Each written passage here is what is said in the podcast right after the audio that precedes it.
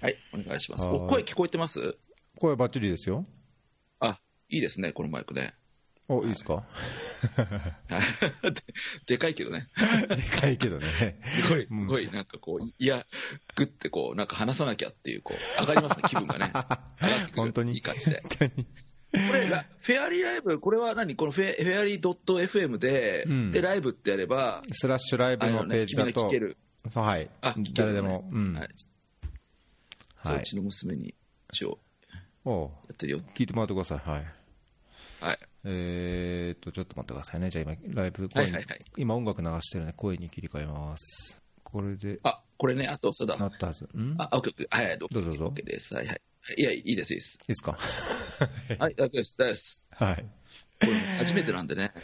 え？えああー、いや、このマイあマイクが、あ、マイクがね。マイクがドーン、マイクがドーンっていうのね。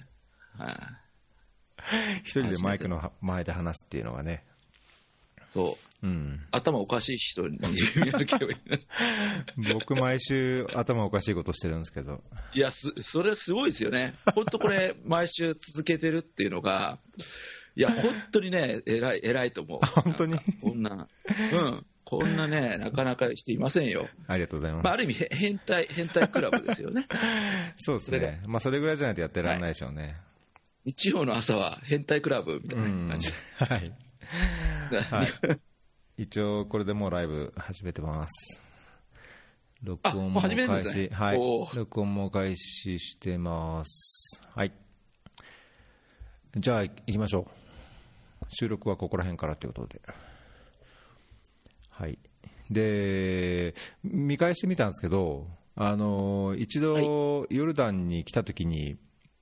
収録したんですけど、酔っ払って収録したんで、はいあのこれやめようと思って配信してないのはあった あの、内容もね、内容もあんまりひっちゃかめっちゃかですね。やっぱりね、お酒をのあの飲みながらやるっていうのはね、相当の芸人でないかと無理ですね。本当ですね。あの脱線しまくりというか、だ脱線しまく。いろんな意味ではい脱線したんで、あのまあ、それを除くといつかなと思ったら、えー、と2017年の7月配信のエピソード13、もう本当初期の初期の、瀬古さんとそうですね定談した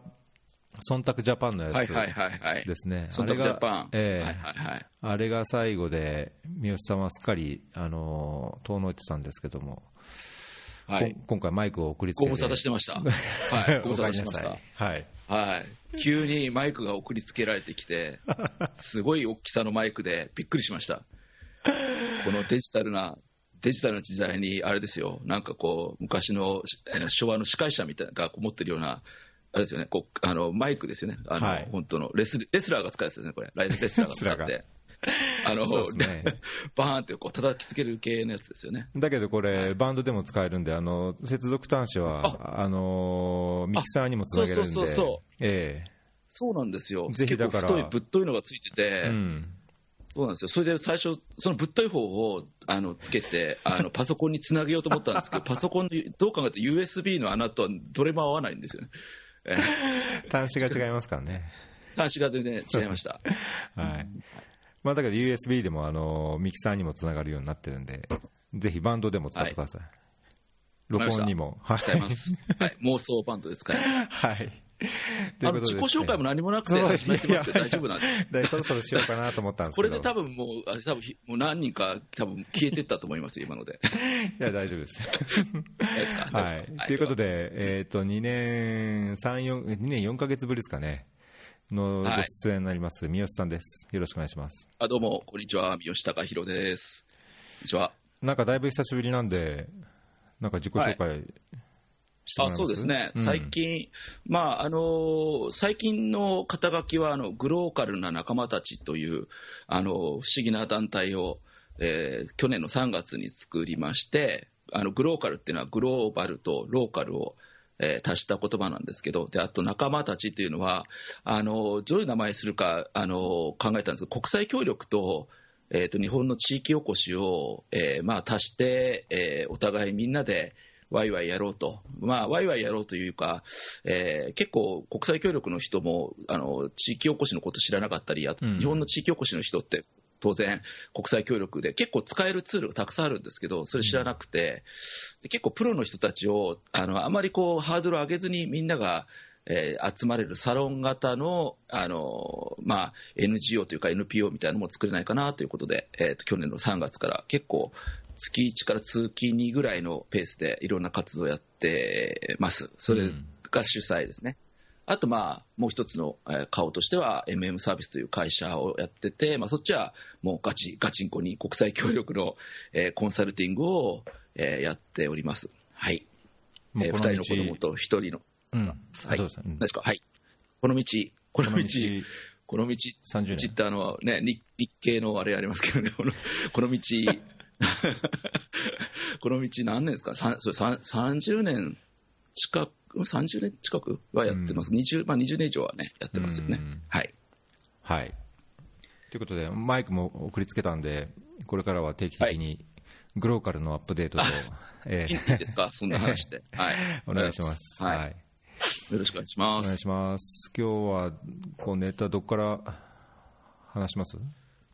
そうですね、さっきのあのグローカルっていうことで、これ、多分あの国会国際協力やってる人も、えーと、国内の地域おこしやってる人もあの聞いてるという前提で、ちょっと、うん、あんまり知らない、みんな結構知らないんだなって、最近やっぱり思うのは、結構国際協力ってあの海外の人が、私たち外国人がえー、アフリカとかアジアに行って、で現地の人と、まあ、何か、えー、現地のことを問題を解決するみたいなことなんですけど、うん、この考え方って結構、あの国内のその地域づくりとかも結構そのまま活かせるなっていうのが思ってですね、うん、であの国内も私、まあ、これまでいくつかの地域おこし、まあ、島、離島のことやったり、あと、まあ、僻まあ、地というか、ちょっとあの福島県とかの奥の方の奥地の話やったりとかしてたんですけど、やっぱそこもですね、やっぱりそのキーになるのは、その現現地ってついつい言っちゃう 言っちゃうんですけど、うんうん、現地ってちょっと実は失礼な言い方なんですが、あのまあ、現場の、いや、うん、あのあんまり現地の人って言わないですね、まずね、あのこう地域づくり、日本で地方創生やってる人が、あのコンサルタントいっぱいいますけど、いや、現地の人がって聞いたことないですからね。まあまあ、それは置いといてですね、あのまあ、あの僕から見ると、現地、現場の人には、あのその地域の、例えば A, A, A 町、A 町の人が、えー、の、えー、地域づくりをしようとしたときに、やっぱ外の人ですよね、コンサルタントとか、あと、まあ、そういういわゆる先生とか、いろんなアドバイザーなんて言われてる人たちが入ってって、うん、まあ、いろいろアドバイスをして、その地域にある資源をどうやって使うかみたいなところでは、すごいなんかこう構図が似てるなと思ってまして。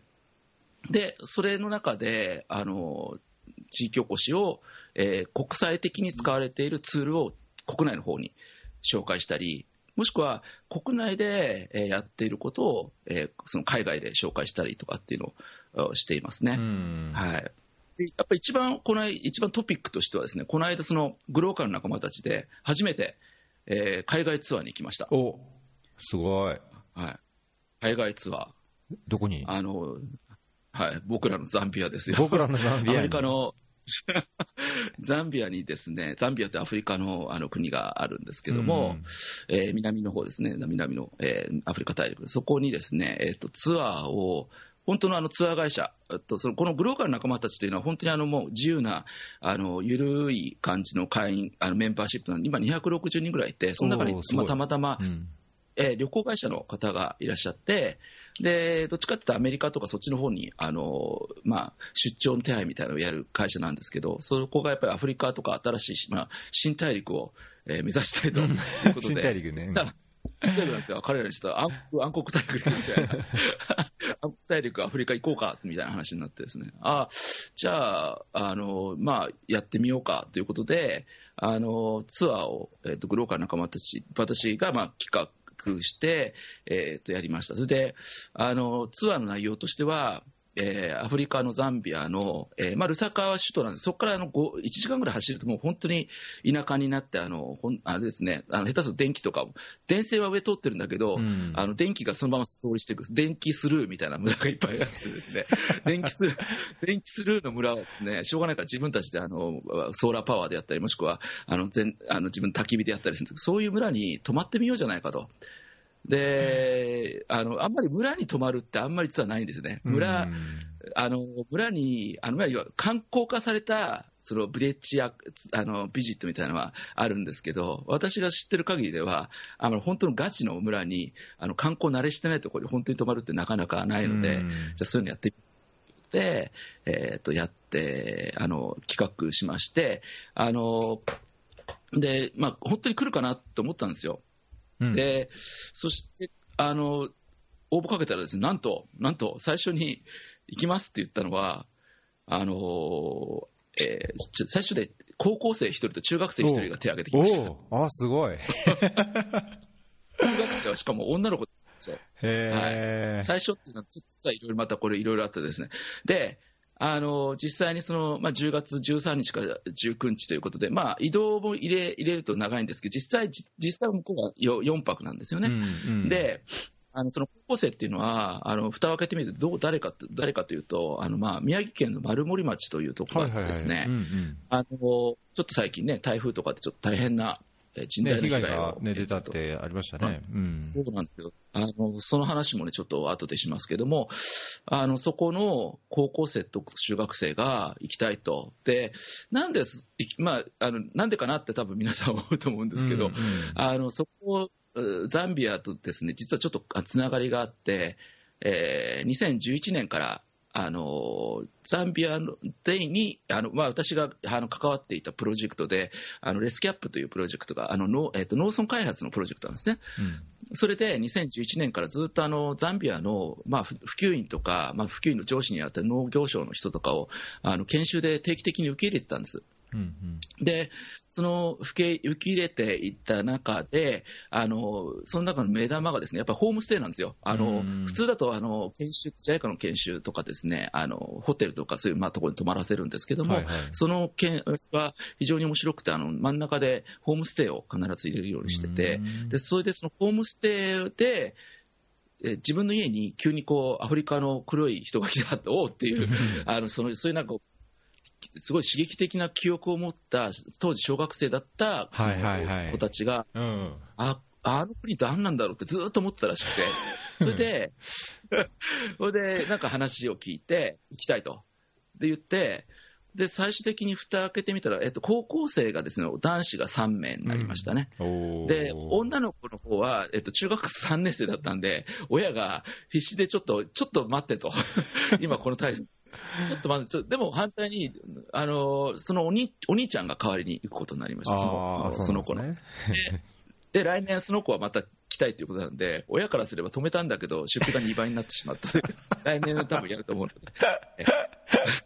あ、それよかったりなって、別にお兄ちゃんはそんなに多分行きたい行きたいとそんなに思ってなかった、最初は。最初は。うんはい、それで、あのーで結局ですね、おおえっと、高校生3人と、あとぼ僕ら大人も入れて、えー4人ので、全部で、えっと、7人ですね、うん7人のあのメンバーで、あのー行ってきました。いや、本当にすごかったですよね。あの、もう、まあ、短く話すと、うんあの、本当にあの、村に、えー泊まる。ぼ私も実はあの、ザンビアに9年間いながら、じうん。あの、そういう村の農家に泊まったことってなかったんですよね。そうなんですか？うん。そうなんですよ。あの、泊まらせることはし、あの、アレンジは何回もしたことあるんですけど、うんうん実際に使ってみると、まあ、水が結構、やっぱりないなって問題があったり、うん。逆に結構あの夜まであの焚き火で結構夜の12時ぐらいまでピチャピチャピチャピチャピチャピチャ話してるんですよね、この方ってね。うん。うん、なんかとか、あと太陽がやっぱ出てくるときのすごいこう、バーって急にもうオレンジ色になって、うん一気に黄色になっていく瞬間とか、いやーもう本当にあのすごい、私自身も感動しましたし、まあ、何よりあの高校生たちが、あの皆さん、本当にあのそのうちの2人は、3人のうち2人は初めての海外、初めてのザ,、あのアフリカ、ザンビア、しかも農村 ホームステイということで。最初からハードコアな、ね。ハードロックですね。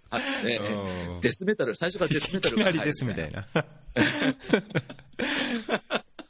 そんな感じで、本当にあの、もうこれ話してると1時間ぐらい話せるんですけど、もう、はい。もういろ、本当あのいい、いい人ばっかりにあってですね、あと、まあ、うん。あの、いくつ、スポットとしては、例えば、大使館、向こうの大使が直接会って、あの、1時間ぐらい話して、一緒に話してくれたりとかですね、いや、本当にあの、あと、えっ、と、粘土アイドルって知ってるかもしれない。岡田瞳さんっていう人が、たまたまそこにいて、その、粘土アイドルと一緒に、あの、個人に行って活動したりとかですね。いやもう本当に奇跡が。え、粘土アイドルアイドルって？粘土アイドルって、粘土をつあの、粘土アイドル岡田瞳って、あの、ググると出てくるんですけど、ええあの NHK とかで、粘土お姉さんだよとか言って、粘土の瞳お姉さんだよとかってやってる人が、たまたま、その、ザンビアに、ジャイカのあの関係者となんか友達で来てたんですで、夜に読んだら来てくれて、まあ、高校生がいるということで来てくれて、で、盛り上がってですね、じゃあ、行くかということで、あの、高校生と、あの、行ってあの個人の、うん。でのい慰問っていうか、して、あの、そういう文化活動したりとか、あれですね、あの、まあ、あの、そんな、あの、活動を、グローカルな仲間たちっていう形で、うんうん。あのまあ、自由にやって、まあ、そういうふうにこういろんなプロの人たちがあの集まって、まあ、普段普段だと自分ができないことをちょっとこう踏み出してやるために、他のもともとやってる人と、まあ、手を組んでやるようなことをやっていますね。うん。はい。高校生とかぐらいだと、どこまで突っ込んでこうやれるのか分かんないですけど、そのまあ、グローカルっていう、まあ、枠で活動されてて、まあ、その国際協力と地域おこしとっていうのは、まあ、いろんな類似点があり、共通点があり、まあ、活用できるツールが両方にありっていう話でしたけど、今回のそはい。のスタディツアーの中で、なんか自分たちの地域や町のこう地域おこしとかと、こういう、なんだろう、開発課題を抱える、いわゆる低中所得国の開発みたいなものの共通点みたいな話をしたりとか、なんか参加した中では、方の中では、なんかそういう議論をしたりとかっていうのもあったんですか？あほ本当にもうそのままで、うん。あのやっぱりあの地域って、例えば受け入れた、ザンビアで受け入れてた村の人たちも、やっぱり最初は、いや、こんな、何も、うちは何もないよとか言って、うんうんうんうんあの僕らは村に泊まりたいって言うんですけど、あの最近、最初、普及にちょっと気使っちゃって、ああえてなんか都市都市の方の普通の家に泊めようとししてたんですよね。はいはいはい。だからいやいや、違うと、そうあの僕らが見たいのは、リアルザンビア、リアル農村生活なんだっていうのを、やっぱりその伝えてて、それって結構、その日本の地域おこしとかでも同じちょっとちぐはぐが起きてて、いや、こううちは何もないからとか、うちは特に見せるもんないからとか言って、いや、あるんですよね、あの、うんあるのでもそれが分かんないんですよ、地域のうん人って、その中の人って。例えば、あのまあ、高校生が一番、まあ、おもう驚驚いてたのは、多分島って向こうでいう、はい。あの餅お餅ね、メーズ、あのトウモロコシをこうやって、でそれを作り方とか、ああいうのってこう、私、まあ、逸郎さんとかで僕とかは、あなんか見たことあると思いますけど、そんなにガチでしっかりやったことないじゃないですか。ないですね。うん。だからそれを、それをあの向こうのおばちゃんががやって、こう本当、鍋の上で思いっきりくあの、えっと 焚き火ですね、本当にうんあの焚き火の上で、鍋の上ですごい太い腕で、腕ではいはい。はい ガッガッガッガッってやって、でその後高校生がやって、うわ、できねえとか、やべえとか言って、でみんながそれをヒャヒャヒャヒャヒャヒャ笑ってるみたいな、なんかそういうのってすごいこう、アトラクションとしては、旅のアトラクションってもう、ま、ガチの体験型ですよね。うんなんかそういうあのものとか、あの最近、その体験型っていうのはそのつあの日本でも非常にこう持ってはやされてるというか、いろいろ言われてるんですけど、じゃあ、何をもって体験型なのかとかいうところって、もうちょっとあの深あの深掘りしてみると、うん実はな自分では何にもないと思ってるものが、えー非常に価値があってで、それってやっぱ外の人とやらないとわからないんだと思うんですよね。うんうんで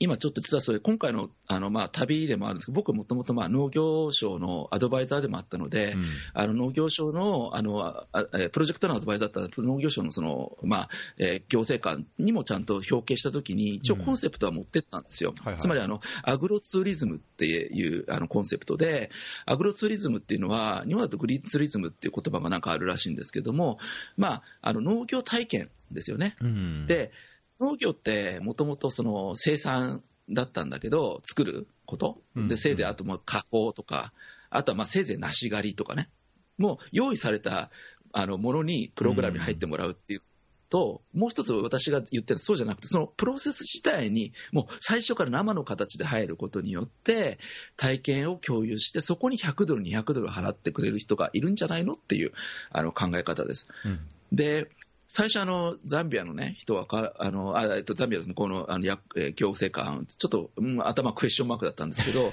まあ、あのまあ、最初にあの、いや、象がいないサファリみたいなもんだと、象とか、あの象、象、ライオンのあのいない、なんかそれもビッグハテナだったんですけど、で もまあ実際に、あの、さっき言った島の写真見せたりとか、あと、えー、逸郎さん見たことあるかな、あの、えっ、ー、と、野菜を切るときに、向こうのザンビアの女性ってまな板ないですよ、使わないんですよね。手の上で、手でこう、思いっきりこう首を、えっ、ー、と、ほうれん草とほうれん草とかだと首を、ほうれん草の首をこう締めるような形で、そこからこう、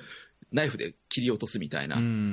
超怖いんです、ちょっとね、あのラジオだと説明しにくいです。まあ、こう首を絞める格好していてて、その左側だけ残して、その右手で、その頭の出たところ、ちょくちょくちょくちょく切ってくるような、そういう切り方をあの高校生とかあ、見せてくれて、高校生とかにやってみるみたいな、高校生もヒヤヒヤしながら、うわ、自分の手切りそうみたいな、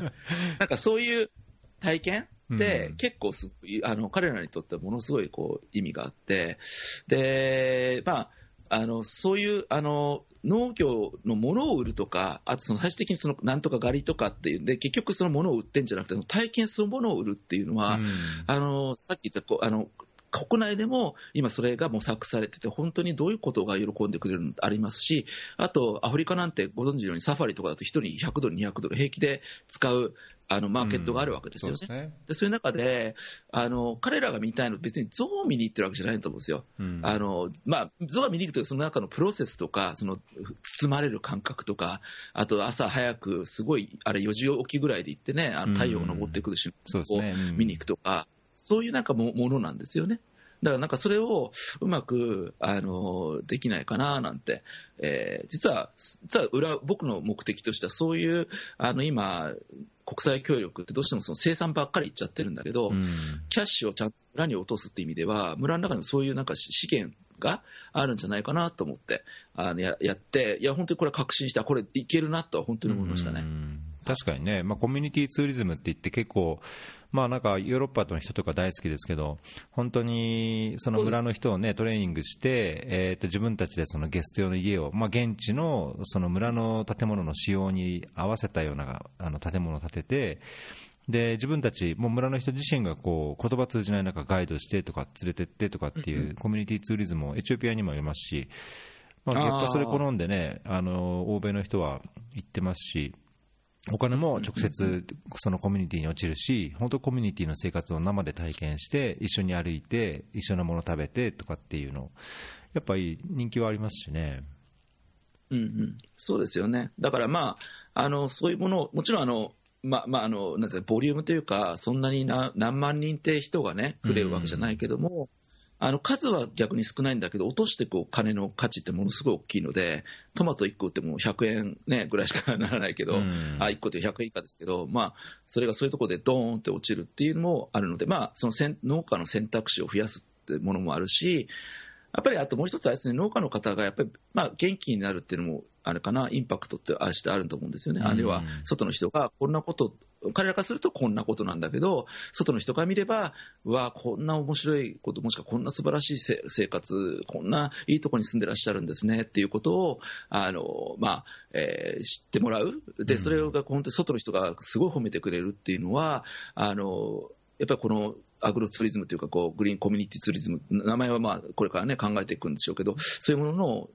いい意味での副作用というか、性のインパクトだと思いますね、うん、じゃあ、そういう意味じゃ、なんか地域おこしと同じように、よそ者のファクターっていうのは、いろいろ大切なんですかね？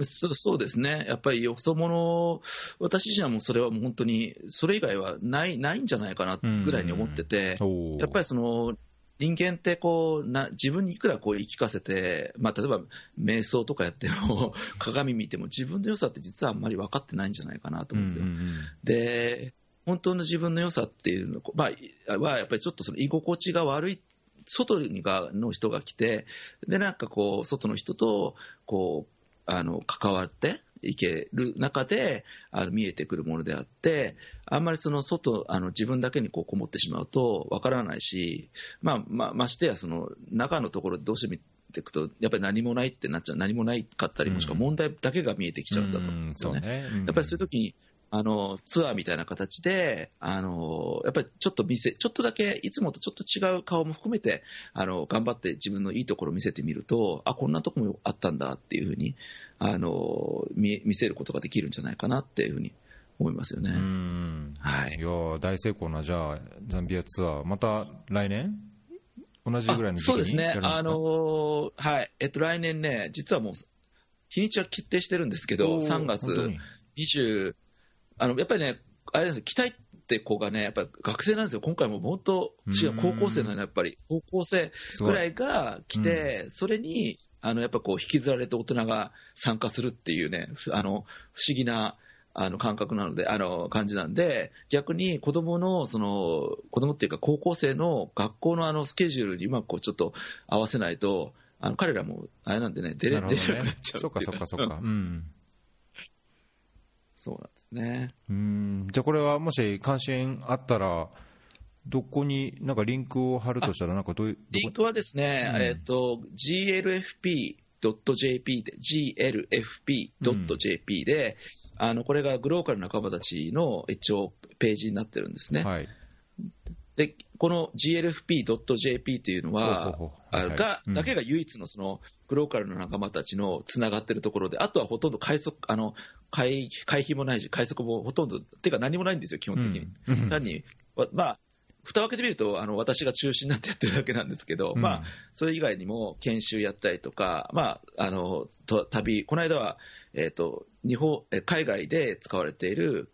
評価ですね、評価というのが、まあ、あの国内の国際的にもすごい今、あのよく使われていて、それを簡単に2日間で紹介するようなあの研修会をやって、えーまあ、2日間で12、12人ぐらいかな、あの参加者が来てくれて、いろんな方が、うん、学校の大学の先生から、学生さんから、コンサルタントから、いろんな人が来てくれて、やったりとか、うん、まあ、あと、えー、と今度ですね、12月の6、7かな、えー、で、あの掛川の、えー、静岡県掛川市にキウイフルーツカントリーってとこがあるんですけど、ほうほう。あのそこで、はい、あのすごい素敵なキウイが食べ放題のですね緑あふれたところで、まあ、ちょっとお客さんもね、あのちょっと冬場に近づいて少なくなってるので、逆にそれを逆手にとってですね、そこであのみんなであのキャンプ、あのバーベキューとかをして、あのまあ、いろいろ自分のあのことを、まあ、振り返ってみたりとか、みんなでいろいろ話して、まあ、将来のキャリアプランみたいなのみんなで考えてみようみたいな、ちょっとそういう変わった、あの掛川市の応援をいただいて、掛川市さんが、えっと、予算を出していただいて、えやります。面白そうですね、これ、あれですよね、ね。前回、夏もあのナイトフォレストキャンプってやったやつ。そうそうそう、ああ、ありがとうございます、そう、ナイトフォレストキャンプっていうのやって、うんうん、でまあ、あのキウイのその森で、これ、もともと宿泊施設じゃないんですよ、あのなかったところを、あのまあ、みんなで段ボールと寝袋持って、まあ、ちょっと泊まりましょうみたいな感じで、泊まってみたんですね。そしたら、あのやっぱりこう、面白いんですけど、火火を前にいろんな話をしてると、いろんなこうことに気づいたり、あとこう行った後すごいこう、なんですかね、不思議な感動という、なんか、なんか、ウキウキワクワクっていう感動じゃなくて、あ、やっぱり行ってよかったなっていう、なんかこう自分を火なん火と土とその中でこう一日だけでも結構リフレッシュするので、でこれをなんかこう掛川市さんの方にまに紹介したら、あこれ、そういうので、ぜひその若い地域、もともと地域の若い人とか、えー、まあ地域のいろいろキャリアを考えてる人、もともと農家さんとか、農家じゃなくてもいいんですけど、ちょっとこうキャリアをこれから変え考えていきたいなっていう人に対していいですねって話になって、じゃあ、あのまあ、いつもは子供連れなんですけども、子供じゃなくて、今度はどっちかというと、もう20代から、まあ、上は別に50代、60代でもいいんですけど、ちょっと自分を、まあ、一緒にこうキャンプしながら振り返ってみようかみたいな、そんなことをちょっと実験的に今度やってみますへすごい楽しそうですね、この夏のそのイベントも子供、子連れのやつも、いろんなこう何アスレチックみたいなね、うん、モンキーバーって、なんていうんですか、これ、えっ、と。あ、そう、ターザンロープ。か。ターザンロープはい、でもさっきターザンっていうのが、あの、実は結構昭和、平成初期ぐらいの人としか通じないことが分かったんで、そうそうだなと思って、ターザンってもう、ないですもんね。だからスパイダーマンロープがいいんじゃないかとかね。あ、本当ですか。親父用語ですか、もうこれ。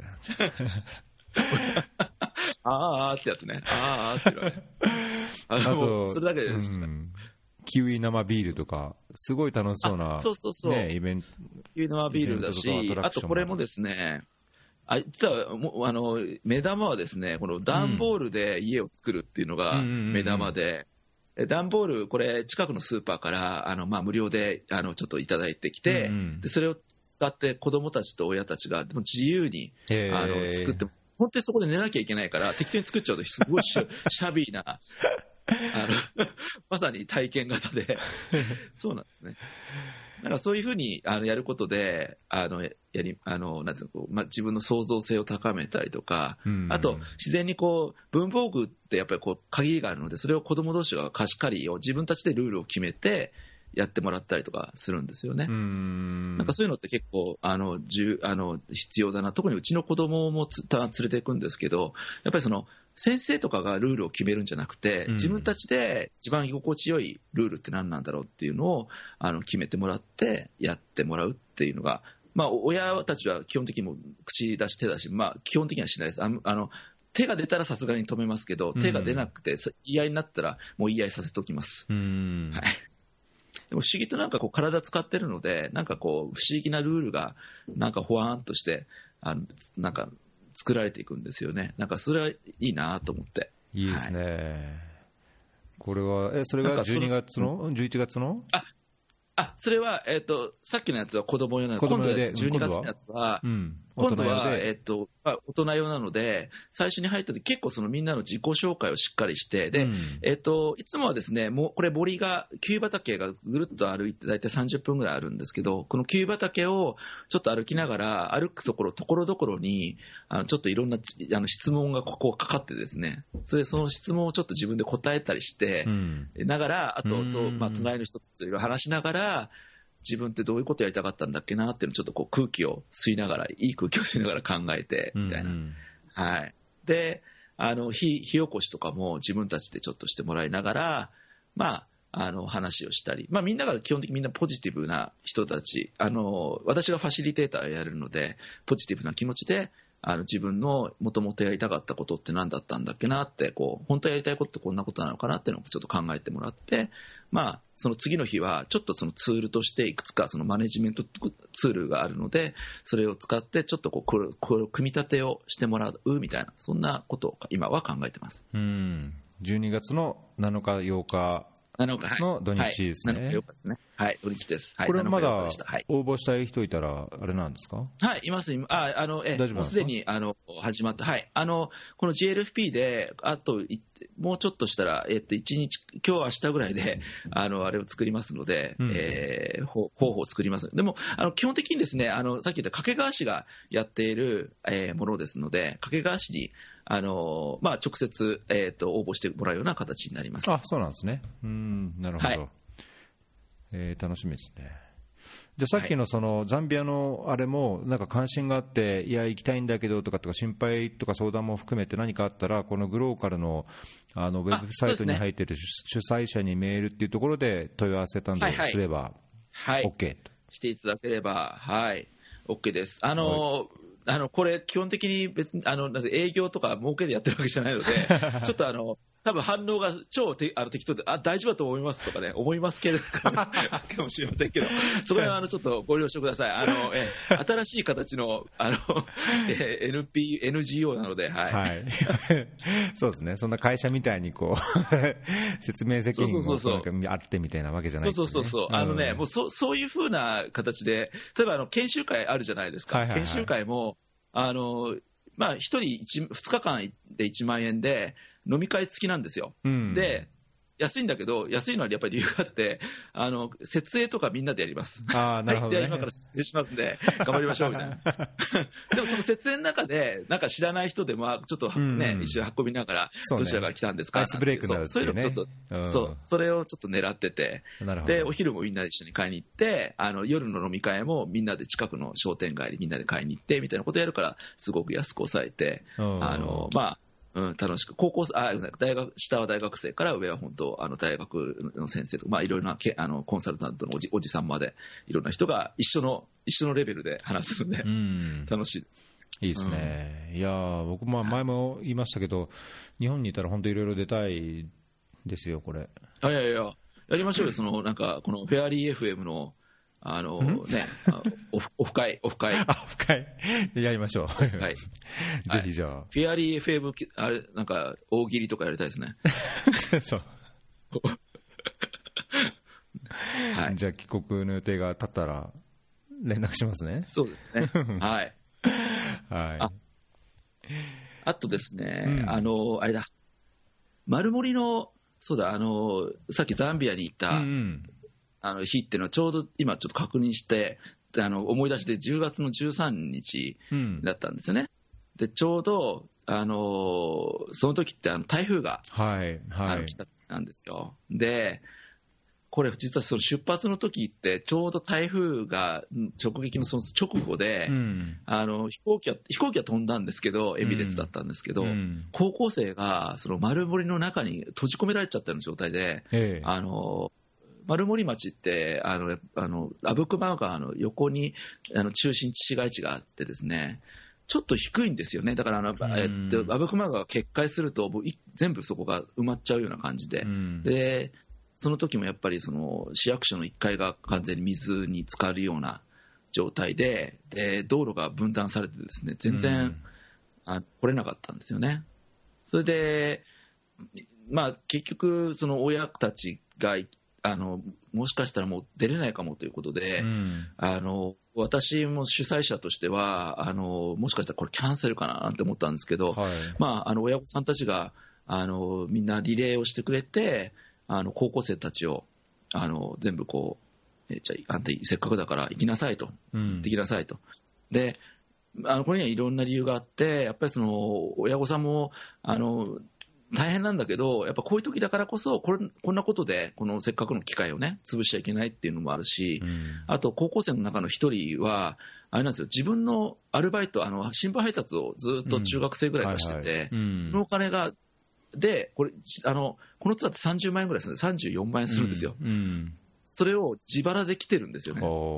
おだからこれ、行けなくなっちゃ、自己都合で行けなくなっちゃったみたいになったら、もう目も当てられないし、うん。だからそういう意味もあってね、必死で、で結局、リレーでリレーを重ねて、仙台からちょうど新幹線が4時、5時ぐらいに動き始めたんで、それに乗って、うん。まあ、なんとか夜には間に合ったんですけどうね。ん。はい。いやーじゃあ最初からもうあのいろんななんて言うんだろう。ドタバタというかアクシデントというかいろんな思いもあり、いろんな困難を乗り越えて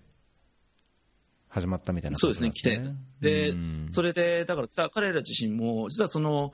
中の一人とかは、あのまあ、出発まで3時間ぐらい時間があったから、ちょっと泥あの泥かき一緒にしてきましたとかって言っててえーうん。うん、偉いなって思ってて、で私もね、そんなに、実はちょっとそんなにひどいとは思ってなかったんです、実際に、まあ、画像とか見たら非常にまずかったんで、うん。あひどい感じだって、あの実はね2、2週間前ぐらいあの行ってきたんですよ、あおのうミニボランティアに。うん。はい、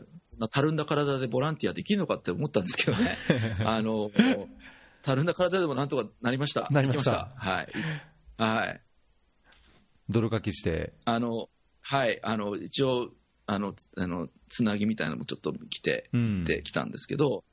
あのその話をちょっとするとですね、うん。あの私が行ったところはあの丸森の、まあ、それでもちょっとこうあの荒野って言ってその奥奥の方なんですね、奥地の方なんですけど、そこも通常あの川の氾濫とかがそうまあ、それなりにあるんですけど、そんなにこう、例えば地震の2011年の時も、それほど被害はなかったんですよね。うん。でも今回は本当にすごくて、あの山がく、やっぱり山の土砂崩れがね、すごくてですね、で私、最初の初日は、まああの泥えっと公民館の周りの泥かきとか、まあ、そこも結構すあのすごかったんですけど、全部水が余っちゃ詰まって、うん。でその後にあの近くのあの方のお家がもう一人で作業されてるって言ったらですね、本当に一つの山です、山が完全に崩れて、あの家を押し流して、あのまあ、あれなんですけど、本当に残念なんですけど、そのその隣の方のあのご高齢のおばあさんが、やっぱりそのあれでお亡くなり、一人お亡くなりになったりとかして、そういう状態で、あのそこでかんもう土砂がで完全にあの家が流れたところで、その方がなんかこう、立ち尽くしてるような状態ですね、だからうね。んまあ、行ったら、どうぞどうぞって家まで、一応入れ、家はあるんですよね、うんちょっと崩れてるけど。で、中に入ったら、まあ、まあ、どうぞって言って、リポビタン D を出してくれてですね。いや、僕らは、いや、あの、たあの、なんかこう、支援っていうか、助けに来たんですけどとか言いながら、でも助けられることなんかない、とりあえずじゃあ、あの、あの失礼しますって上がって、で、その方がボソボソと、あの、S さんって言うんですけど、その方がボソボソと、なんかいろいろお話をちょっとしてくれるのを、こう、はいはいって1時間ぐらいいろいろ聞いて、うん、で、まあ、土砂なので、あの、土砂に例えば、バイクが突き刺さった状態なんですよ。例えば、はいはい、あと車とか。ね、そんなのじ、じ、人力じゃ何もできないじゃないですか。いや、人力最初掘り起こしてみようかなと思ったんですけども、あれですね、泥っていうか粘粘土みたいになってて、普通のシャベルでももう出せない。で、で、一応その方っていうのはなんか面白いな、面白いっていうあれかもしれないですけど、すごいこう、私、家の中をちょっと片付けるぐらいだったらできる、あの、埃とかとかね、できるかなと思って行ったんですけど、いや、うん、家の中はいいと。家の中やっぱり一番気になってるのは、実は隣、その隣のお家の方、まあ、その亡くなったおばあさんのいる家と隣接してるんですけど、うん、そこに、その自分の畑の資材が、こう、かなりこう突き刺すような状態ですね、それも全部鉄なので、鉄棒みたいなのが突き刺さってる、うん、あれをなんとか、すごいそれを気にされてて、ああ、やっぱこういう大変な時でも、やっぱその丸森の方ってその隣の人とか、なんかそういう、あの、ね、あの、ご迷惑かけちゃいけないって、やっぱご迷惑かけちゃいけないっていつも言うんですよね。だから、こういう時まで丸森っていうか日本の方ってこう、ご迷惑っていう考え方されされるんだなと思って、で、まあなんとかその、2日、あの、まあ、人力でできるところは、その鉄鉄棒を少しずつ外しながら、ちょっと足場が非常に悪かったんですけど、あの、取ってですね、で、あの、ちょっと片付けてたんですね。で、やっぱりその時にいろんなお話聞いて、あなんか、初めて、私もそういう災害のとこ行ったのは、実はこう、初め、実際に、あの、ボランティーが初めてだったんで、はいはい、現状見て、あの、こう、まずその惨状っていうか、人力じゃできない、こう、こう人力ってこんなに弱いもんなんだって思ったぐらいに、やっぱりこう、ユンボとか、こう、なんかこう、ね、クレーンみたいなの使わないと取れないところたくさんあって、で、お話とりあえずお話を一生懸命聞いてたんですけど、なんかあの、なんかその隣の家がこう流流れて、まあ、おその結局亡くなってしまったんですけど、おばあちゃんがいないということで、その時はその自衛隊の方がわーって来てくれたんですって、自衛隊と消防団の人が70人ぐらい来て、結構な数来たらしいんですよ。でも、でもというか、で、まあ、探して見つかりましたと。で、見つかったら、えー、じゃあ次って言って、さっともう次に行っちゃったと。で、そこにあるのは土砂と、もう本当にもう何もできない状態で、まあ、ちょっと想像してほしいんですけど、自分の家が完全に傾いてて、うん、でも上に横にあの土砂がかで、自分の車とか資材も全部その土の中に入ってる。で、これ誰に、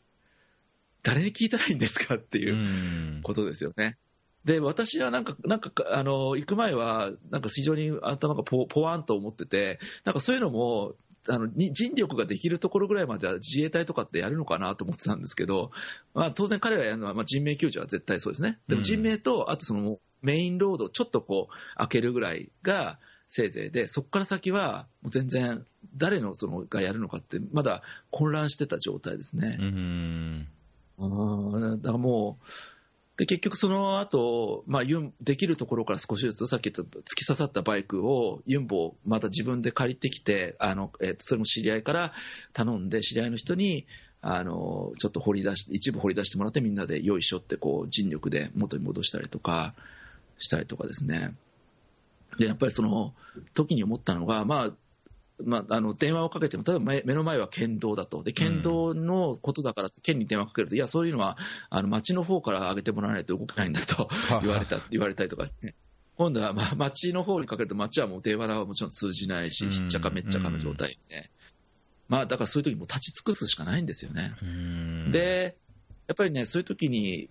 あのそれでもやっぱり重要だなと思ったのは、やっぱりあのこう寄り添うというか、まあ、私、何も本当できなかったんですけど、行って、そうやってお話聞いて、まあ、あのその荒野の振興会って公民館のあのとこがあるので、そういうところにあと、まあ、つないだりとか、そういうことをするだけからあのつないだりとかするだけでも、あの非常にあの、まあ、笑顔が少しだけ見れたりとかね、するなと。あと、あの一つあの、こういうことの時でも光が差したのは、あのその公民館のところに、その独居で一人で住んでらっしゃる方とか、まあ、あのごご高齢のご夫妻とかが、あの公民館に泊まりながら、自分の家をこう毎日お、お昼になったらあの片付けに行くような感じでこう行ってたんですね。その時になんかあのその公民館に帰るのが結構こう楽し楽しいのよというか、公民館で皆さんとお話しできるのがすごい嬉しいのよって結構声を聞いたんです。やっぱりその実はあのこういう災害とかがあったときに、まあ、こういう公民館みたいなところが、特にこうこうあの一人で住んでらっしゃる方とかがにとっては、なんかお帰りって言ってもらうのがすごい嬉しかったりとか、なんかそういう、まあ、光のね、部分もあるんだなっていう、なんかこう、こういう機会だからこそ、いろんな人と話ができたりとかもあるし、で、やっぱりこの、まあ、いろいろその、まあ、なんていうこうインフラとか、そういうのはもちろん大切なんですけれども、なあのでも、どんなに、今回も見て、やっぱどんなにインフラやったって、できないところはもう全然、あのね、できないし、やっぱりそういうところで最後にあの頼りになるのは、やっぱり人人なんだなって思いましたね。そのやっぱりそれがなんていうんだかね、最後の命綱って、心の、あれが本当にずっと誰の支援もなく、あんなもう傾いた家の前で、一日立ち尽くすだけだったら、もうしたら本当に変な話で自殺しちゃうかもしれないですよね、もうこんなね、生きてたとしょうが。ない。でもやっぱり、そこで声かけてもらったりとか、なんか何にもできないねって、どうしようかねって一緒にこう、横に何にもできないねって言ってる人がそこに一緒にいるっていうことが結構、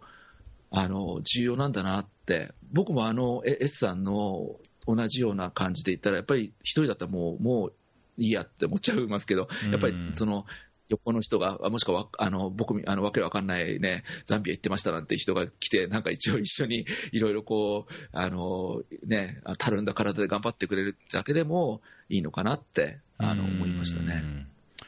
いやなんか僕はそのこのフェアリーにもゲストで出てくれてるサッカーの日本代表の有名サポーターでちょんまげ隊長のツンさんっていう方いるんですけど、もともとただこうちょんまげ甲冑をこう体にこうかぶってつけて、えー、サッカーの日本代表を応援しに行って、まあ、有名なサポーターだったんですね。で、えー、東北、うんうんと東日本大震災の時に、えー、と初めてその何かしなくちゃっていうので、自分、まあ本当、体一つで自分だけでそのボランティアを始めて、もうあちこちの被災地、日本中の被災地と、まあ、エチオピアとかネパールとかにもあの来て、まあ、本当、個人でボランティアでいろいろやってる方がいるんですけど、ちょっとさっき今、あのえー、となんだっけ、えー、とこのスカイプでリンクを送りましたけど、まるもりに行かれてて、ボランティアされてるんですよ、えー、まあなんかこの前も千葉でもやってたし、埼玉でもやってたし、まあ、その流れで台風19号の後丸森にも行かれてたんですけど、まあ、なんかすごい何も、自分も専門も何もないけども、こうボランティア始めて、災害被災地に行って、で募金自分で集めてってやってる方なので、なんか今度、本当、もしオフ会できるんだったら、三好さんとつんさんを本当、き合わせたいですね。つないでね。えー、えー、いやありがたいです、本当に。なんか、いろいろな人が、こうやってやって、ちこっとずつやってる中で、少しずつこう人が、まずこう少しずつ癒されていっ、うん、当然あの公的な資金、公的な支援っていうのは絶対必須なんですけども、でもそれだけではだめっていうか、全然それだけではこぼれるところはすごい多いなというのが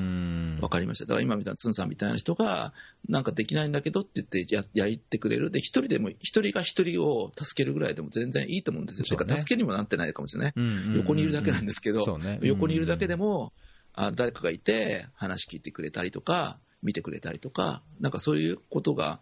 あの、最後、やっぱりこう、一番重要なんだなって思いましたね。いやなんか僕も今でもこう、ね、こういう一応国際協力みたいな、みたいなというか国際協力の仕事を続けてますけど、えー、な。ただ今結構その緊急人道支援寄りの仕事まあ、緊急人道人道支援の仕事をしてるので、水衛星でも。はい、だから、なんか本当、た例えばエチオピアでそのコンフリクト、えっとなんだこう民族紛争とか、あるいは、えっと洪水とか、あの干ばつで家を追われて、えー国内避難民になったりとか、あのそういうところにこう水衛星のせサービスをどう提供するかとか、そのためにどうお金工面するかって、それに関わるなんか40ぐらい、40以上 NGO があるんですけど、はい。その40以上の NGO をどうまとめるかとか、じゃあ国連としてどう役割をするべきなのかとか、はい。なんかそういうのやってるんで、そういうのやのこう本当、海外での、まあ、エチオピアでのその被災状況とか、緊急支援をやってるのを経て、最近、その日本の被災状況とか、あの被災後のその対応とかボランティアとかっていうのをこう見聞きすると、なんかえー日本に帰ってでもやる、さっきのそのグローカルの話じゃないですけど、うんこれまでの経験とか見てきたこととか、まあ、なんかより大きな組織やあー NGO との関わりでやってきたことが、日本の地域や人々や、まああるいは行政や NPO も含めて、なんかいろいろやりたいなというか、いやれるんじゃないかなっていうか、もしこんもう帰ることになったら、なんかまだまだいろいろ楽しんでというかね、自分でこうワクワクしながら、こう取り組めるものが、はいまあ、課題が課題なのでこうワクワクするっていう表現はちょっと適切じゃないかもしれないですけど、ううん。んあるかなといやいや、思って、ワクワクでいいいと思う、ワクワクっていうか、自分が やっぱり、うん、あの何かできるというか,、ね、なんかやっぱりやりたいというか、ね、できるってことはな、なんでこれ、人がほら、助けてくださって、ボランティアの人ってもちろん、全あ私はボランティアにななんで今回行ったのかってやっぱ自分がそこにいるって、やっぱ存在もた確かめたいっていうのはありますよ、やっぱり。うん。あの行って変な言い方だけど別にあの感謝しろっていう意味じゃないですけどやっぱ感謝されるようなことを自分がしてるっていうことが自分の生きてきたやっぱその意味意味とかうん意義っていうものを見つけるために僕はあの言ってるっていうのは正直ありますよね。そうんだからこそでも私はそれでいいんだと思うんです。そのそれってなんか独りよがりだろうってなっちゃうかもしれないけど、うんでもそういうものがあるからこそ人って動くものであって、だからそういう意味ではボランティアって本当の意味の無無視なんてな無視というよりはやっぱりそこにやっぱり私がやっぱりいーて、そうですようんうん、ですよね。んそうだと思う。でもいやだからなんかいろいろつながるなと思って、いいですね、まあ、これもえ高橋さんなんか、か、逸郎さんなんかもやることたくさんありますよ、本当。あ本当ですか？それでは国内に帰ってきて。はい。はいよかったですよだって向。こうでそのし、ね、あの NPO とかってこう横の連携とかってまさに私もあの最近中間支援のうん。NPO、日本の日本 NPO でも中間支援型 NPO ってやっぱいるんですよね、はいはいはい。真ん中のこうまとめたり、うんそういう方のやっぱ悩みがやっぱり NPO、NGO の人ってそれなりに自分のそのポリシー持ってらっしゃるからやっぱりそのまとめる連携とかって結構やっぱり実際難しいところがたくさんあって。うんうん。うん、でそういう意味ではこうが逆に言うと海外のあのその経験みたいなもの、海外で国際、例えばその人道援助とかで、バラバラの NPO、NGO がどうやってお互いにこう、まあ、あの連携を、ね、していくのかなんていう、その知見は、実は日本の方にももっとあの知ってもらうっていうのは、私はあるんじゃないかなとは思いますけどね。うん。なるほど、うん。いや、なんか、いいっすね、いいっすねって、なんか、言葉が見つからないから、いいっすねになっちゃうんですけど、あのそれも実はあって、うん。最近、そのグローカル仲間たちで、あうん。の地域おこしをやっている方がいて、まあ、塚田さんとかって結構ゆ、まあまあ有名な方とかと一緒に仕事をしてるんですけど、そういう人とかがやっぱり、私がややってるその国際協力の話とかで、一番一番飛びついてくるのは、やっぱりそこそこの部分で。うん。やっぱ海外でのこういろんなこう事例があるんですね、その社会活動、それを日本に紹介する、で一番実はその言われあのこれはやややななかなかないって言われてるのが、やっぱり共通言語としての、あれなんですよ、共通言語、例えばログフレームって国際協力あるじゃないですか、ロジカルフレームワークとか。で、物事を目的と、まあ、活動と、まあ、投入みたいな、こう、まあ、大きくは3つぐらいに、もっとまあ細かく分けるとあるんですけど、うん。3つぐらい分けて、それをちゃんとこうロジックでつなげて説明できるって、私たち国際協力では当たり前に使ってる言語が国内だとないないんですよねな。るほどね。だから、地域おこし、NPO さんとか、まあ、地域おこしやってる、いろんないい事例はたくさんあるんだけど、うんある人はその場の、こういう場を作りましたって、その投入みたいな話してるし、うんある人は学校に行けるようになりましたって、かつあの上の話してるし、うんある人はその、いやなるほどなるほど子供食堂っていうのやっててって、か毎週やってて活動、なんかうんそれぞれはいいことやってるんだけど、あの繋がってないから、いつまで経ってもいい話で終わっちゃうっていう。なるほど。うん、だからその NPO のところも、まあ、連携のところも、あのやっぱりすごい思うのは、そういうところ、まあ、日本人バカにしてる、日本人がそういうのを、ロジックをバカにしてるわけじゃないけど、多分私たち分かっちゃうから、同じ日本語で、その行間を忖度民族だから、あのそういうなんかロジックでカチッと説明するっていうこと自体があんまりこう、訓練がされてないんじゃないかなと思うん、ね、なるほどね、確かに。だそうんうんでそういう意味では、僕とかと逸郎さんみたいな、そういう一応そういう海外の人と、やっぱりあれじゃないですか、こう意思疎通するためには、単にこう英語をしゃべるだけじゃなくて、ちゃんとロジックで説明できて、初めて、ああ、こういう目的でこの活動をこの場所でやってるんだっていうふうにあの説明して、あのやっと分かり合えるっていう、こうなこういうものをね、あのぜひね、僕、一郎さんとか国内帰ってきたときにあの、グローカル仲間たちとかも通じて広めていきたいなと思うんですよね。いやいいですね。やりたいですね。ね、ぜひぜひ、あのそういうことで、そういうことが多分、うん優秀、私たち日本って、まあ、それ私は優秀だと思ってるので、優秀な人たちが、あのちょっとしたそのあのボタンの掛け違いでなんか、なんかこう、なんかこう言い合いしてるのを見ると、本当に悲しくなるので、あのそこら辺を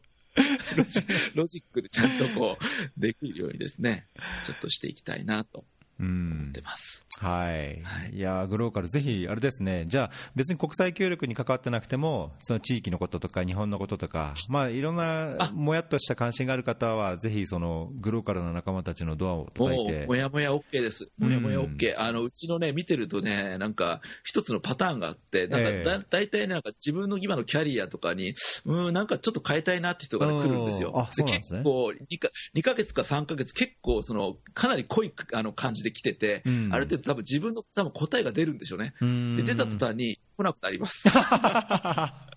卒業って僕らですね。卒業。旅立っていくんですね。そう。ああ、じゃあなんか別にその 関わったから。卒業歌いましょうか、今。で、関わったからそれですぐ終わりとかっていうんでも、まあそれはもう個人のあれで、どんどん自由に関わってくださいと。そうそう、260人、今、270人ぐらいだったら、あの人がメールで登録してるんですけど、うん、俺30人ぐらいしか知らないですよ、多分 あと誰が、なんか見てるんでしょうね。まあ、うん、あの、たまに見てますよって言われる人がいて、あありがとうございますとか言って。見てるだけじゃなくて、出てきてくださいよって言うんですけど。そうね。はい。まあ、関わった方が実際はね。はい、関わった方が絶対面白いと思います。ね、あの、うん、今、そうだ、12月に、あの、これも広報します。12月にそのグロ、同じくね、グローカルっていう名前でやってる団体っていくつかあるんですよ、うん、日本の中で。で、あの、その、あの、グローカルの人たちと、あの、えっ、ー、と、忘年会を、あの、国内で一回、あの、共同でやろうかって話もしてるので。へはい。じゃあさ、グローカル関係でも横のつながりを作っていくっていうことなんですね。そうですね。ちょっと作って、やっぱりその、僕らが一番嫌な、嫌っていうか、やってはいけない、やっぱこう、仲間内だけで、だけでこう、こうコンフォータブルなこう、居心地のいいところだけでいるとつまらないよねって始めたのがグローカルなので、やっぱちょっと外の人と一緒に入ることで、あもうちょっと自分を強くしていくというか、自分をもう一回見直すみたいなのをやっていきたいなと思いますね。いやー、共感しますね、そういうとこは。ああ、ありがとうございます。ありがとうございます。はい。じゃあ、グローカル、そんなところで、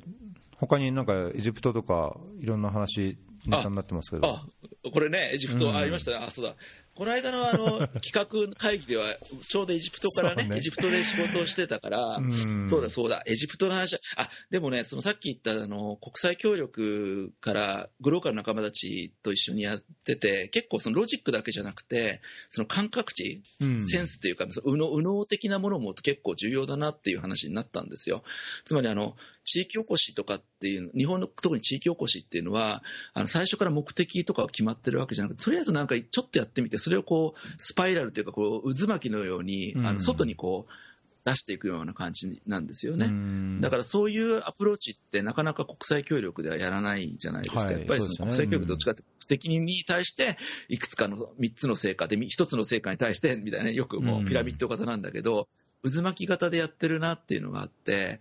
それで、その後ですね、でもだんだんそれそれだけでもないよなって話になってきて、やっぱりそその先にあるものとかを、あのこの間、ぼやっと、右脳と左脳の先にあるものは何なんだろうって、今度は意志とか魂だななんて話をぼーっとした時に、たまたまそのエジプトにあのツタンカーメンの今、仕事、ちょっと関わってるんです、ツタンカーメンの遺品の仕事を関わってて、うん、あのやっぱりそのあのあのミイラを結構間近に見れるんですよ、その仕事の、はい。はい、あまり詳しく言えないんですけど、昔の3000年前の、うん、そういうの見ると、いややっぱりこの、あれですね、死後、死後の世界その魂っていうものって、やっぱりこう、うん、ずっと続くのかなとかっていうのを、本当にそのミイラを前にして、あの思いましたね。なんか最近、ちょっとだけ興味あるのは、そういう、あの、し、し、し、死後体験っていうか、あの、なんか別にその、ごめんなさいね、難しいんですけど、説明が。あんまり言うと、こいつなんか変な周期に入るんじゃないかと。そっちじゃなくて、純粋に、純粋にですよ。純粋にこれ意識というものが、体をこう超えているのかな、なんていうのを、あの、前はそんなに興味なかったんですけど、やっぱりその、左脳と右脳の話をずっとある程度なんか自分の中であの把握できるようになってきたら今度はそっちの方が最近興味があってでたまたまそのツタンカーメンのその昔の人たちが一生懸命自分たちのその意思を、あの過去あの未来に残そうとするわけですよね。ね。でいつか自分がその意思を体に戻してもう一回復活しようとするわけですよ。そういうのをその必死さを見てみてやっぱりそのこういう世界があるのかななんてものはちょっとぼんやり考えて、これが多分来年、ちょっと少し自分の中でもちょっと興味持ってあのやっていきたいなとはちょっとね。確かにね、まあ、なんかそういう人,、まあ、人類のこう歴史もそういう生きること、死ぬこと、まあ、死後の世界も含めて、それが宗教になり、文化になり、いろんな形でこうね、まあね、いろんなものに、まあ、技術やそういうなんだアートにもつなつながってるでしょうし、まあ、つながるところがあるでしょうからね。うんうん、まあ、このこの領域は全然僕自身も全くまだそういうのがあるのかなって思いながら、あの考えてる状態なんで、ただそこにもしかしたらとこう、ね、平和さっき言った安心とか平和とか、なんかそういうものもつながるのかなとか言って、はい。まあ、来年50ですから、50ですから。とうとう、ええ、大台とは言わないけど、50です。50ですか、ええ、もう、50ですよ。はい 3回ぐらい言いました。意味のない、意味のないあれですね。はい。まあなんかちょっと、まさかこう、なんか50になるっていうこう、感覚って本当なかったんですよね、今まで、ね。40ぐらいまではなんかビジョンが僕あったんですけど、50からの先のビジョンが全くないので、これはね、うん、今なんかじゃあ考えて作れ作ろうとしてるところなんですか？あそれかあえてビジョンなしで思うがままにいくみたいな。うん、だからそれを考えてたときに、うん、たまたま今回、その掛川の掛川市の方からこういうのやりませんかっていう話が来たので、なるほどてか、俺がそれ出たいわと思って。私がファシリテーターなんだけど、私が知りたいわみたいな、俺どうしたらいいのみたいな。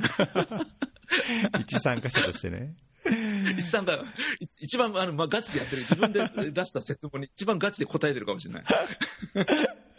いいじゃないですか。そんな感じです、ね、じゃあそれ終わって、あの年明けぐらいにはだいぶ50代以上のこう、うん、ビジョンが見えるですね。そうですかね。もう、まあ、そんなに、わかんないけど、そんなにすぐに出るものがわかんないです、本当に。まあ、あの、まあ、そういう意味では、まあ、反面楽しみでもあるし、本当に、うん、まあ、あの、あれなんですよ、空白なんですよ。だから、面白いですよね。そういうものが、自分の中でこういうのって本当に人生で初めてだったんで、うん、なんか来年こういうやりたいなってビジョンが全くないっていうのは、今、それは、あの、あれかもしれませんね。最後の、あの、もう終わりに近づいてきたので、あの、あれかもしれませんけど、あの、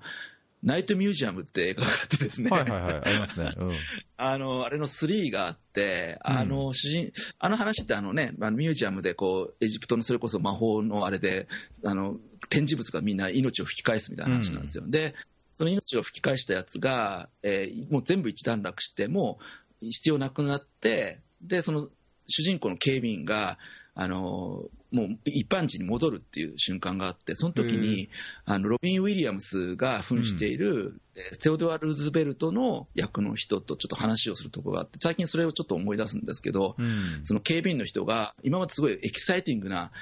エキサイティングな、すごいこうワクワクしたあの生活をなんこの人生を来たわけですね、その魔法が使えるわけで。うんうん。で、魔法が使えなくなったと。でもその、しかもその場所も、まあ、やめやめることにしたわけですよ。うん、で、最後、そのテオドラ・ルーズベルトに、あのどうすんだって言われて、いや、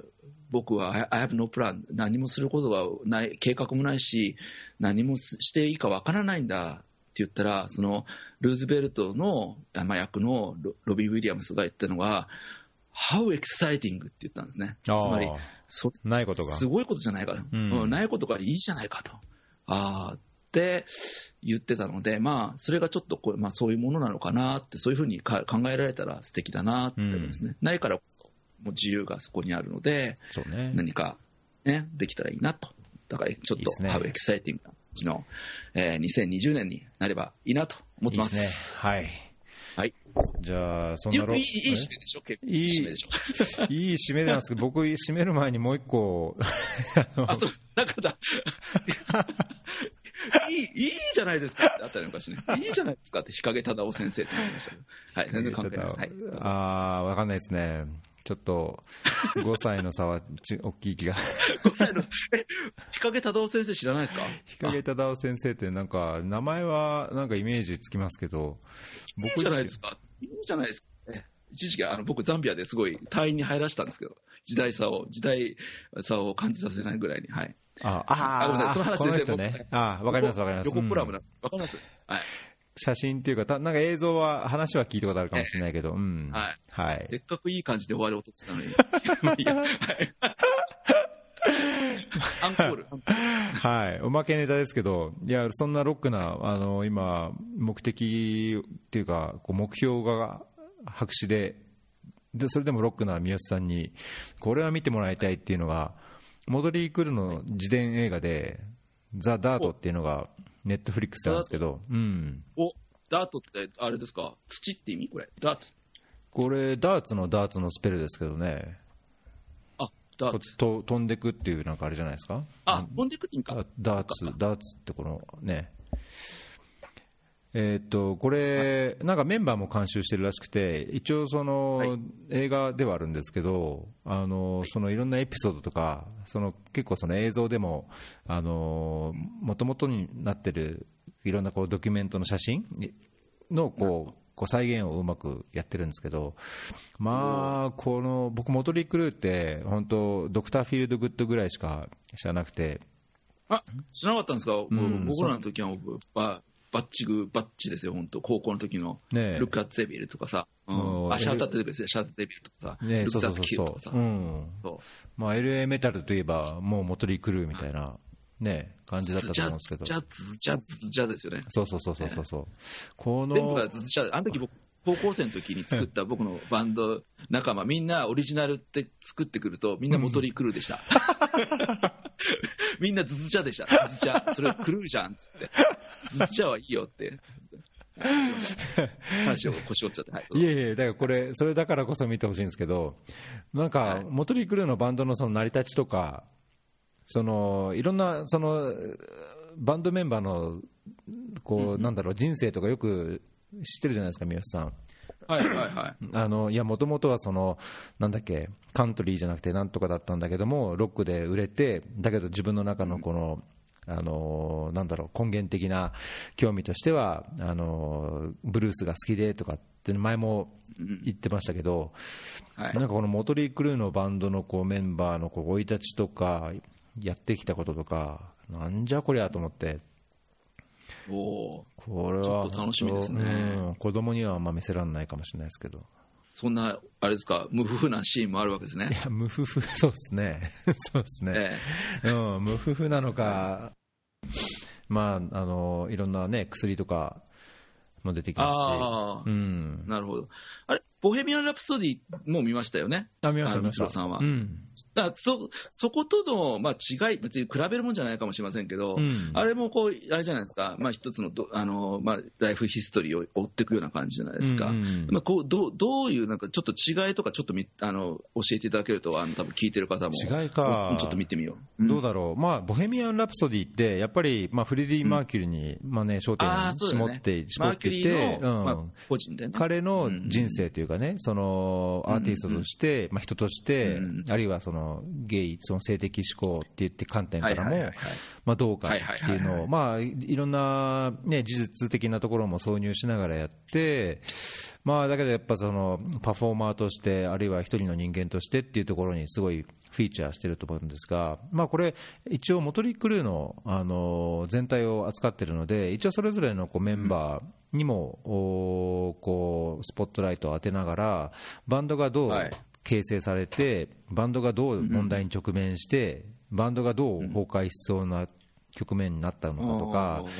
まあなんかそういうところと、あのなんだろうな、ももっとこう感動するというよりは、本当、などうしようもねえなみたいなこ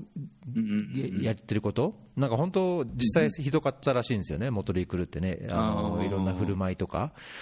やってることが、まあ、80年代の、ね、うんうん。ロックっていうのは、メタルっていうのは、そういうのはまあそのか、もしそのれないですけど、スタイルも含めての音楽だったからね。うんス。タイル含めてね。うん、あの、うん、今みたいなこうおお辞儀するようなバンドいなかったからね。そう。はい。なそういうなんかこううん。リアルなとことか、あとそこにオジオズボーンとのエピソードが来たりとかして、本当ね、クレイジーなんですよ、本当に。えー、まあなんか、あー懐まあ、かしいいわゆる美談にはしてないってことね。うん単純美談にはしてないってことね。うん。まあだけど中にはうん、中にはまあそういう美談に近くなるような、まあ、やっぱりね、人生きてれば、いや、家族ができてとか、あの誰かが死んでとか、あの彼らもいろんな人のこう、ね、あの死にも関わってるところもあって、あーそういうのはこう、まあ、そのままありのままに近いような感じで淡々とやってるっていう映画ですかね、なそういうところはちょっとこう、うんあのふ雰囲気は全然ラプ、ラプソディの方とは違いますね。うんうんうんうんうんうんうん。なるほど。だからもう絶対、あれですよ、この僕らのあの時代っていうか、ちょうど今40から40、50ぐらいかな、うんの人にとってはもうあ見て、ちょっともう一回自分のね、それこそ生き方をちょっと対比してみたりして、うんあの本気うん、彼らは彼らで多分すごい本気で、純なピュアな形で生きてきたと思うので、ちょっとそれとこう照らし合わせてみたりするとね、面白いかもしれませんね。そうそうそうそう、うんいやー、本当、クレイジーなんでで、ええ昔を思い出クしてレイください。ジー。はい。じゃあ、DIRT、ダートですね。はい。モトリクル地点。はい。ネットフリックスで配信中。ネットフリックス見れますか？え？ネットフリックスで購読します？か海賊版どこで見れますか？あ、そういう。そういう、これあれですか、あれですか、逸郎さんはなんか、あの、か制作に関わってるとか。かかってない、かかここってない。まで押して。かかってない。うんなんか押してるから、これ、一本見てもらうと、あの、逸郎さんに1円が入るとか、そういうんじゃないですか。いやいやいや、全然全然。わかりました。じゃあ、ちょっと、あのーそうなんです。あの、機会があればねえっと、スター・ウォーズのライズ・オブ・スカイ・ウォーカーが、ちょっと気分的になんか、あん今、あんまり自分の中でちょっと、自分でびっくりぐらいするぐらい盛り上がってなくて、うん多分、あの、ちょっとね、うん、あの、こまずダート見てからにします。はい。なんかちょっと自分の中でも、うん、今最近か、ちょっと思考が変わってる気がするんですよ、ねえ、。ライズ・オブ・スカイ・ウォーカーって、これ最後のやつ？スター・ウォーズの？さ最後の最後のやつ。あれ？これ、もうそろそろ上映するんですか？日本だと？そうそう、え日本で、日本、アメリカ同時上映ですよ。お、マジっすか？え、いつからですか？バイディズニー。バイディズニーですよバイディズニーですね。はいうん。はい。いつ、いつからですかディズニー。え ?23 からかな？なんかじゃないですか？確か。おーもう2週間じゃないですか。そうですよ。だ盛り上多分あそのみその3日後ぐらいには、きっとあの劇場で映したあれが多分 DVD でエチオピアの多分あの 路上で売れ売れ売り出されると思うので、それを買いに行こうかな。いやいやいやいやいや。それは、あの、よろしくないですからね。ダメですね。それはダメですね。はい。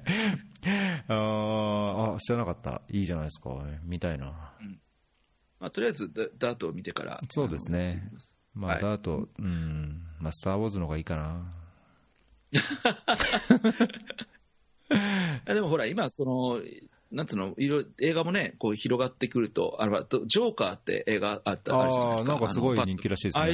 ああいうのもね、なんかやっぱりこう時代が、やっぱりちょっとトランプさんとかああいうのが出てきている今、状況、やっぱ方向性はちょっとそっちのネガティブな方向に、ちょっと全体的にいってるのかもしれませんよね。ちょっとね。だからなんジョーカー見まか、した？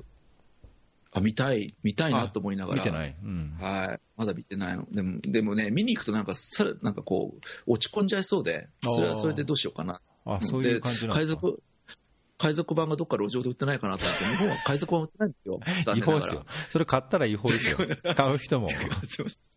ダメだよ、それ買ったら、なね、あの、ショップライトの前で買ったらダメですよ。はいいやー DVD1 枚に16本ぐらい映画が入ってるんですから。あ、そうなんですか？だから1枚1枚あれなんかビニールで売ってません？